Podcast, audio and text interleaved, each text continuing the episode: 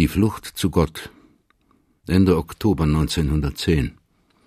Ein Epilog zu Leo Tolstois unvollendetem Drama und das Licht scheinet in der Finsternis. Erste Szene. Ende Oktober 1910 in Jasnaja Paljana.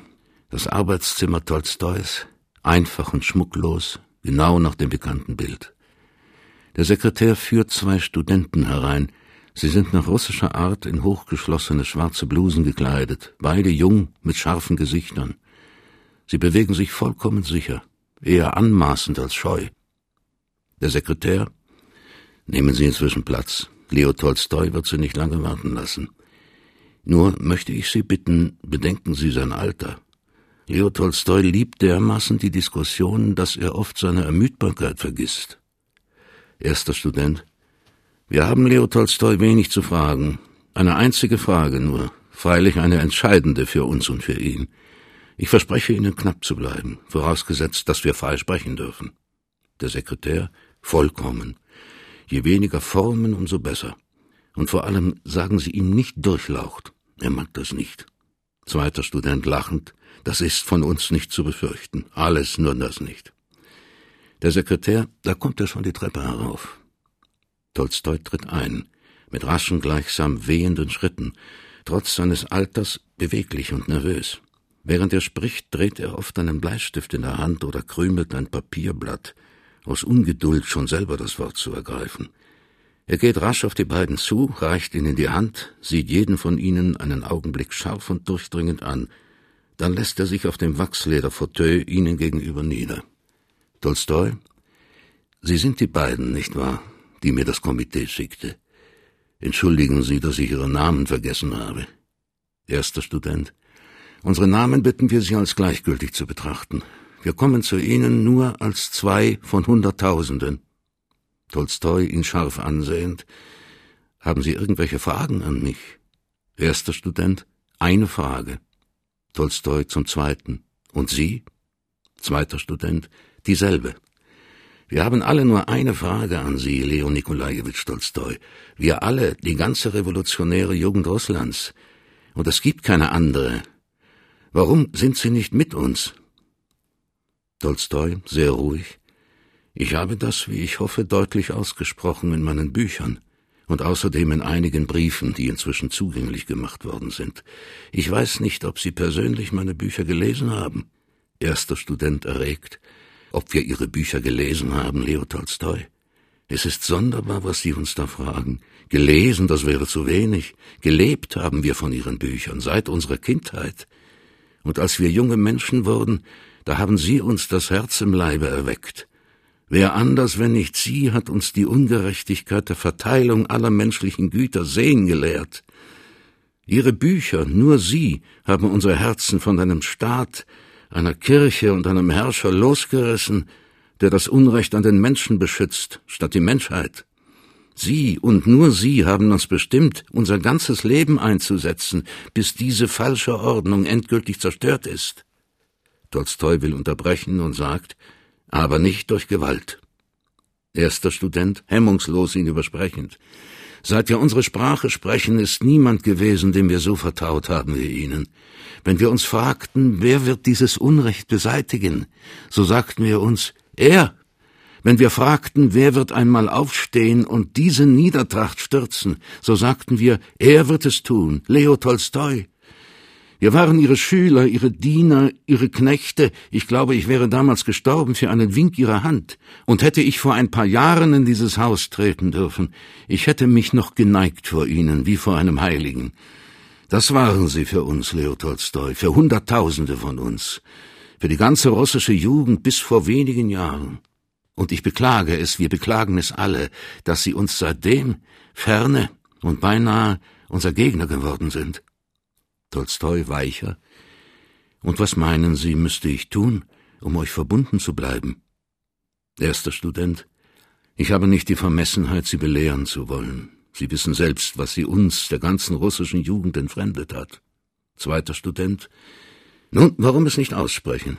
Zu wichtig ist unsere Sache für Höflichkeiten. Sie müssen endlich einmal die Augen öffnen und nicht länger lau bleiben angesichts der ungeheuren Verbrechen der Regierung an unserem Volke.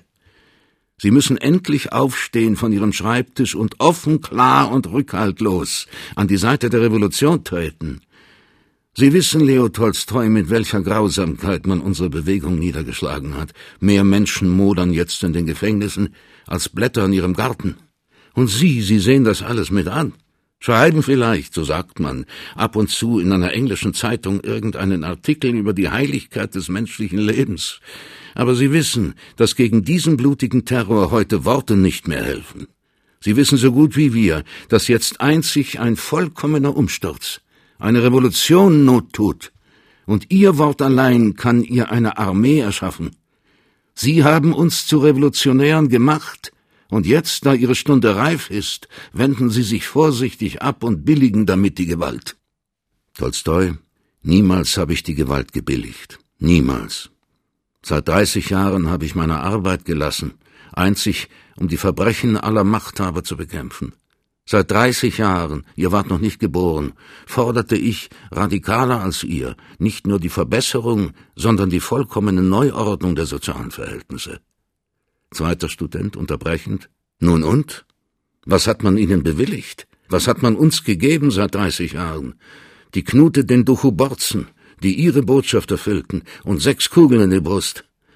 Was ist besser geworden in Russland durch Ihr sanftmütiges Drängen, durch Ihre Bücher und Broschüren? Sehen Sie nicht endlich ein, dass Sie jenen Unterdrückern noch helfen, indem Sie das Volk langmütig und dulderisch machen? Und vertrösten auf das tausendjährige Reich? Nein, Leo Tolstoi, es hilft nichts, dieses übermütige Geschlecht im Namen der Liebe anzurufen, und wenn sie mit Engelszungen redeten. Diese Zarenknechte werden um ihres Christus willen keinen Rubel aus ihrer Tasche holen, nicht einen Zoll werden sie nachgeben, ehe wir ihnen nicht mit der Faust an die Kehle fahren. Genug lang hat das Volk gewartet auf ihre Bruderliebe.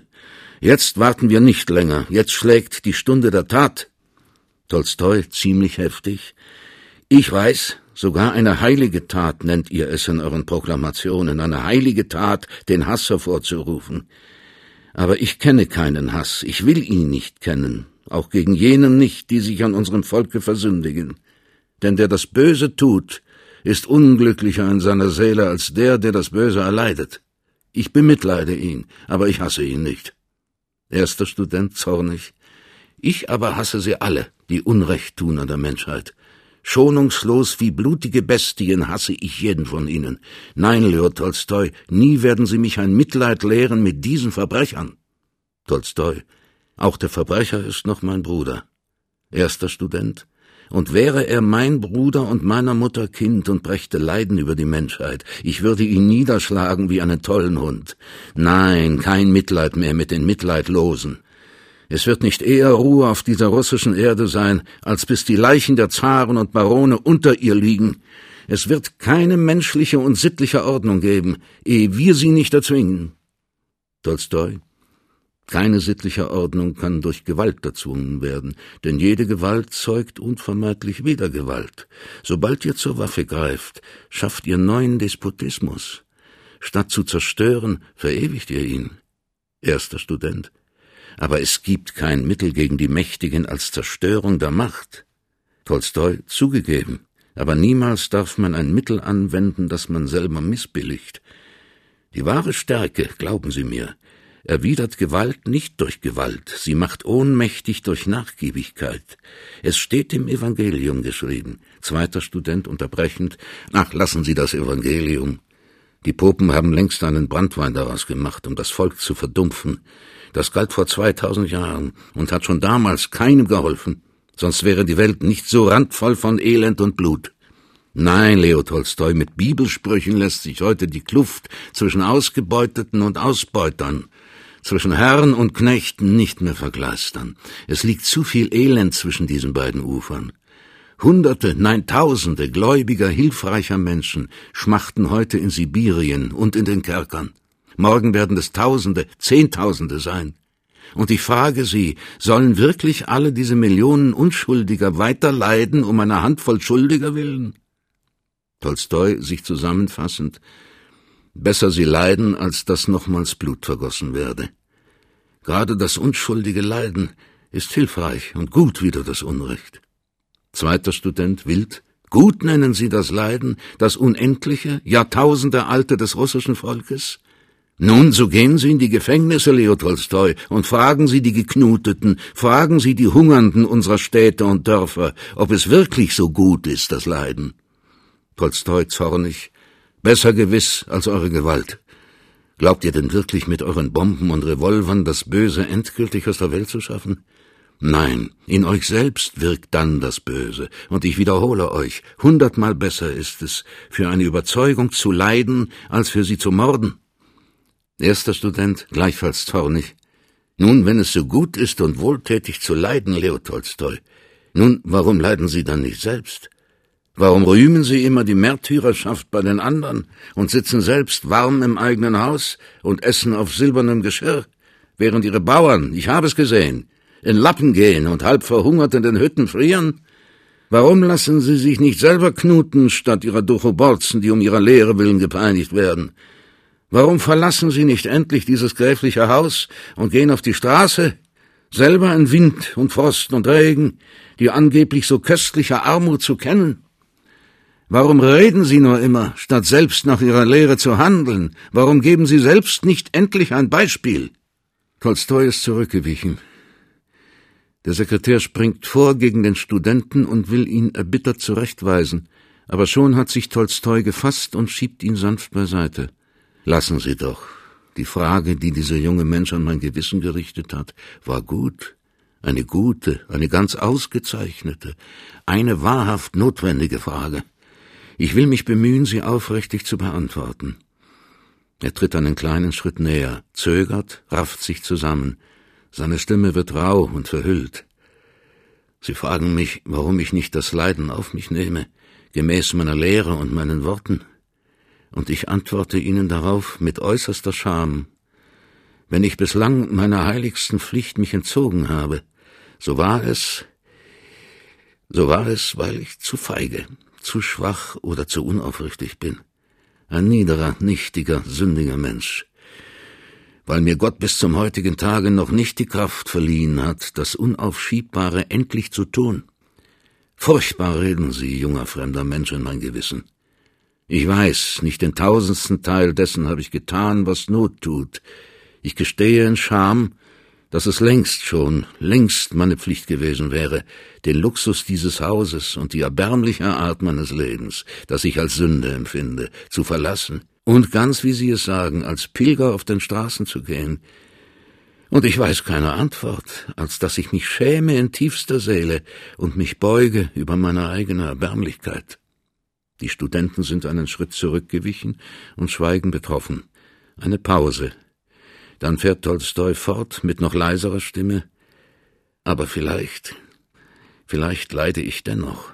Vielleicht leide ich eben daran, dass ich nicht stark und ehrlich genug sein kann, mein Wort vor den Menschen zu erfüllen.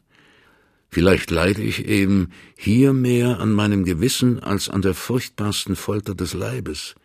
Vielleicht hat Gott gerade dieses Kreuz mir geschmiedet und dieses Haus mir qualvoller gemacht, als wenn ich im Gefängnis läge mit Ketten an den Füßen. Aber Sie haben recht, nutzlos bleibt dieses Leiden, weil ein Leiden nur für mich allein. Und ich überhebe mich, wollte ich seiner mich noch berühmen. Erster Student, etwas beschämt. Ich bitte Sie um Verzeihung, Leo Nikolajewitsch Tolstoi, wenn ich in meinem Eifer persönlich geworden bin. Tolstoi, nein, nein, im Gegenteil, ich danke Ihnen. Wer an unser Gewissen rüttelt, und sei es mit den Fäusten, hat wohl an uns getan. Ein Schweigen. Tolstoi wieder mit ruhiger Stimme. Haben Sie beide noch eine andere Frage an mich? Erster Student. Nein, sie war unsere einzige Frage.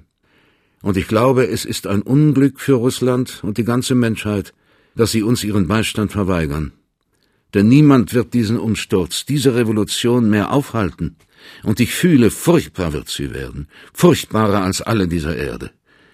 Die bestimmt sind, sie zu führen, werden eherne Männer sein, Männer der rücksichtslosen Entschlossenheit, Männer ohne Milde. Wären sie an unsere Spitze getreten, so hätte ihr Beispiel Millionen gewonnen, und es müssten weniger Opfer sein. Tolstoi Und wäre es ein einziges Leben nur, dessen Tod ich verschuldete, ich könnte es nicht verantworten vor meinem Gewissen. Die Hausglocke gongt vom unteren Stockwerk. Der Sekretär zu Tolstoi, um das Gespräch abzubrechen. Es läutet zu Mittag. Tolstoi, bitter. Ja, essen, schwätzen, essen, schlafen, ausruhen, schwätzen. So leben wir unser müßiges Leben. Und die anderen arbeiten indes und dienen damit Gott. Er wendet sich den jungen Leuten wieder zu. Zweiter Student. Wir bringen also unseren Freunden nichts als ihre Absage zurück. Geben Sie uns kein Wort der Ermutigung. Tolstoi sieht ihn scharf an, überlegt. Sagt euren Freunden Folgendes in meinem Namen. Ich liebe und achte euch, russische junge Menschen, weil ihr so stark das Leiden eurer Brüder mitfühlt und euer Leben einsetzen wollt, um das ihre zu verbessern. Seine Stimme wird hart, stark und schroff. Aber weiter vermag ich euch nicht zu folgen, und ich weigere mich, mit euch zu sein, sobald ihr die menschliche und brüderliche Liebe zu allen Menschen verleugnet. Die Studenten schweigen. Dann tritt der zweite Student entschlossen vor und sagt hart, wir danken Ihnen, dass Sie uns empfangen haben und danken Ihnen für Ihre Aufrichtigkeit. Ich werde wohl nie mehr Ihnen gegenüberstehen. So erlauben Sie auch mir Unbekanntem nichts zum Abschied ein offenes Wort. Ich sage Ihnen, Leo Tolstoi, Sie irren, wenn Sie meinen, dass die menschlichen Beziehungen allein durch die Liebe verbessert werden können. Das mag gelten für die Reichen und für die Sorglosen. Aber jene, die von Kindheit auf hungern, und ein ganzes Leben schon unter der Herrschaft ihrer Herren schmachten, die sind müde, länger auf die Niederfahrt dieser brüderlichen Liebe vom christlichen Himmel zu warten. Sie werden lieber ihren Fäusten vertrauen. Und so sage ich Ihnen am Vorabend Ihres Todes, Leo Nikolajewitsch Tolstoi, die Welt wird noch im Blute ersticken. Man wird nicht nur die Herren, sondern auch ihre Kinder erschlagen und in Stücke reißen, damit die Erde auch von jenen nichts Schlimmes mehr zu gewärtigen habe. Möge es Ihnen erspart sein, dann noch Augenzeuge Ihres Irrtums zu werden. Dies wünsche ich Ihnen von Herzen. Gott schenke Ihnen einen friedlichen Tod. Tolstoi ist zurückgewichen, sehr erschreckt von der Vehemenz des glühenden jungen Menschen. Dann fasst er sich, tritt auf ihn zu und sagt schlicht Ich danke Ihnen insbesondere für Ihre letzten Worte. Sie haben mir gewünscht, was ich seit dreißig Jahren ersehne, einen Tod in Frieden mit Gott und allen Menschen. Die beiden verbeugen sich und gehen. Tolstoi sieht ihnen längere Zeit nach, dann beginnt er erregt auf und ab zu gehen und sagt begeistert zum Sekretär, was das doch für wunderbare Jungen sind, wie kühn, stolz und stark, diese jungen russischen Menschen. Herrlich, diese gläubige, glühende Jugend. So habe ich sie vor Sebastopol gekannt, vor sechzig Jahren. Mit ganz demselben freien und frechen Blick gingen sie gegen den Tod, gegen jede Gefahr, trotzig bereit, mit einem Lächeln zu sterben für ein Nichts, ihr Leben, das wunderbare junge Leben, hinzuwerfen für eine hohle Nuss, für Worte ohne Inhalt, für eine Idee ohne Wahrheit, nur aus Freude an der Hingebung. Wunderbar, diese ewige russische Jugend und dient mit all dieser Glut und Kraft dem Hass und dem Mord wie einer heiligen Sache. Und doch, sie haben mir wohlgetan. Aufgerüttelt haben sie mich, diese beiden. Denn wirklich, sie haben recht, es tut Not, dass ich endlich mich aufraffe aus meiner Schwäche und eintrete für mein Wort. Zwei Schritte vom Tod und immer zögere ich noch. Wirklich, das Richtige kann man nur von der Jugend lernen, nur von der Jugend. Die Tür wird aufgerissen, die Gräfin bricht wie eine scharfe Zugluft ein, nervös, irritiert. Ihre Bewegungen sind unsicher, immer irren ihre Augen fahrig von einem zum anderen Gegenstand. Man spürt, dass sie an anderes denkt, während sie spricht, und verzehrt ist von einer inneren, aufgerüttelten Unruhe. Sie sieht geflissentlich an dem Sekretär vorbei, als wäre er Luft, und spricht nur zu ihrem Mann. Hinter ihr ist rasch Sascha, ihre Tochter, eingetreten. Man hat den Eindruck, als wäre sie der Mutter gefolgt, um sie zu überwachen. Gräfin, es hat schon zum Mittagessen geläutet und seit einer halben Stunde wartet unten der Redakteur vom Daily Telegraph wegen deines Artikels gegen die Todesstrafe. Und du lässt ihn stehen wegen solcher Burschen? So ein manierloses, freches Volk? Unten, als der Diener sie fragte, ob sie beim Grafen angemeldet seien, antwortete der eine, nein, wir sind bei keinem Grafen gemeldet, Leo Tolstoi hat uns bestellt. Und du lässt dich ein mit solchen naseweisen Laffen? die am liebsten die Welt so wirr haben möchten wie ihre eigenen Köpfe. Sie sieht unruhig im Zimmer herum. Wie hier alles herumliegt, die Bücher auf der Erde, alles durcheinander und voller Staub, wirklich. Es ist schon eine Schande, wenn jemand besserer kommt. Sie geht auf den Lehnstuhl zu, fasst ihn an. Ganz zerfetzt schon das Wachstuch. Man muss sich schämen. Nein, es ist nicht mehr zum Ansehen. Glücklicherweise, dass morgen der Tapezierer aus Tula ins Haus kommt. Der muss gleich den Fauteuil ausbessern. Niemand antwortet ihr. Sie sieht unruhig hin und her. Also bitte kommt jetzt. Man kann ihn doch nicht länger warten lassen. Tolstoi plötzlich sehr blass und unruhig. Gleich komme ich. Ich habe hier nur noch hm, etwas zu ordnen. Sascha wird mir dabei helfen. Leiste du inzwischen dem Herrn Gesellschaft und entschuldige mich. Ich komme sofort. Die Gräfin geht, nachdem sie noch einen flackernden Blick über das ganze Zimmer geworfen hat. Tolstoi wirft sich, kaum dass sie aus dem Zimmer getreten ist, gegen die Tür und dreht rasch den Schlüssel um. Sascha, über seine Heftigkeit erschreckt, was hast du? Tolstoi in höchster Aufregung, die Hand aufs Herz gepresst, stammelnd. Der Tapezierer morgen, Gott sei Dank, da ist es noch Zeit. Gott sei Dank. Sascha, aber was ist denn? Tolstoi erregt, ein Messer, rasch ein Messer oder eine Schere. Der Sekretär hat ihm mit befremdetem Blick vom Schreibtisch eine Papierschere herübergereicht. Tolstoi beginnt mit nervöser Hast, manchmal ängstlich zur verschlossenen Tür aufschauend, die Rissstelle in dem zerschlissenen Fauteuil mit der Schere zu erweitern. Dann tastet er mit den Händen unruhig in das vorquellende Rosshaar, bis er endlich einen versiegelten Brief herausholt. Da, nicht wahr? Es ist lächerlich, lächerlich und unwahrscheinlich, wie in einem miserablen französischen Kolportageroman. Eine Schmach ohne Ende. So muss ich, ein Mann mit klaren Sinnen, in meinem eigenen Haus und 83. Jahr, meine wichtigsten Papiere verstecken, weil mir alles durchwühlt wird, weil man hinter mir her ist, hinter jedem Wort und Geheimnis. Ach, welche Schande, welche Hölle mein Leben hier in diesem Hause, welche Lüge. Er wird ruhiger, öffnet den Brief und liest ihn. Zu Sascha, vor dreizehn Jahren habe ich diesen Brief geschrieben damals, als ich weg sollte von deiner Mutter und aus diesem Höllenhaus. Es war der Abschied an sie, ein Abschied, zu dem ich dann den Mut nicht fand. Er knistert den Brief in den zitternden Händen und liest halblaut für sich. Es ist mir jedoch nicht länger möglich, dieses Leben, das ich seit sechzehn Jahren führe, fortzusetzen. Ein Leben, in dem ich einerseits gegen euch kämpfe und euch aufreizen muss. So beschließe ich zu tun, was ich längst hätte tun sollen, nämlich zu fliehen. Wenn ich dies offen täte, so gäbe es Bitterkeit. Ich würde vielleicht schwach werden und meinen Entschluss nicht ausführen, während er doch ausgeführt werden muss. Verzeiht mir also, ich bitte euch darum, wenn mein Schritt euch Schmerz bereitet, und vor allem du, Sonja, entlasse mich gutwillig aus deinem Herzen, suche mich nicht, beklage dich nicht über mich, verurteile mich nicht. Schwer aufatmend, Ach, dreizehn Jahre ist das her. Dreizehn Jahre habe ich mich seitdem weiter gequält. Und jedes Wort ist noch wahr wie einst, und mein Leben von heute genauso feig und schwach. Noch immer, noch immer bin ich nicht geflohen, noch immer warte und warte ich und weiß nicht auf was. Immer habe ich alles klar gewusst und immer falsch gehandelt. Immer war ich zu schwach, immer ohne Willen gegen sie. Den Brief habe ich hier versteckt wie ein Schuljunge ein schmutziges Buch vor dem Lehrer. Und das Testament, in dem ich sie damals bat, das Eigentum an meinen Werken der ganzen Menschheit zu schenken, ihr in die Hand geliefert, nur um Frieden zu haben im Hause, statt Frieden mit meinem Gewissen. Pause. Der Sekretär. Und glauben Sie, Leon Nikolajewitsch Tolstoi, Sie erlauben mir doch die Frage, da sich so unvermuteter Anlass ergibt, Glauben Sie, dass wenn, äh, wenn Gott Sie abberufen sollte, dass, dass dann dieser Ihr letzter, dringlichster Wunsch, auf das Eigentum an Ihren Werken zu verzichten, auch wirklich erfüllt wird? Tolstoi erschrocken, selbstverständlich.